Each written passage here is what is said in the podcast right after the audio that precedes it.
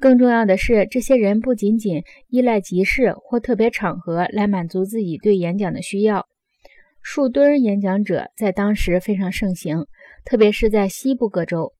在伐木之后的树墩边或任何一块空地上，只要有演讲者，他的周围就会聚起一群人，听他说上两三个小时。虽然这些听众非常专注地对演讲者保持足够的尊重，但他们绝不会沉默不语或无动于衷。在林肯和道格拉斯的辩论过程中，常常有人大叫着来鼓励其中一方，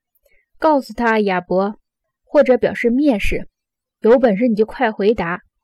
如果听到什么精彩之处，他们常常情不自禁地鼓掌。在奥托瓦的一次辩论中，道格拉斯以一句发人深省的话来回答经久不息的掌声：“我的朋友们，他说。”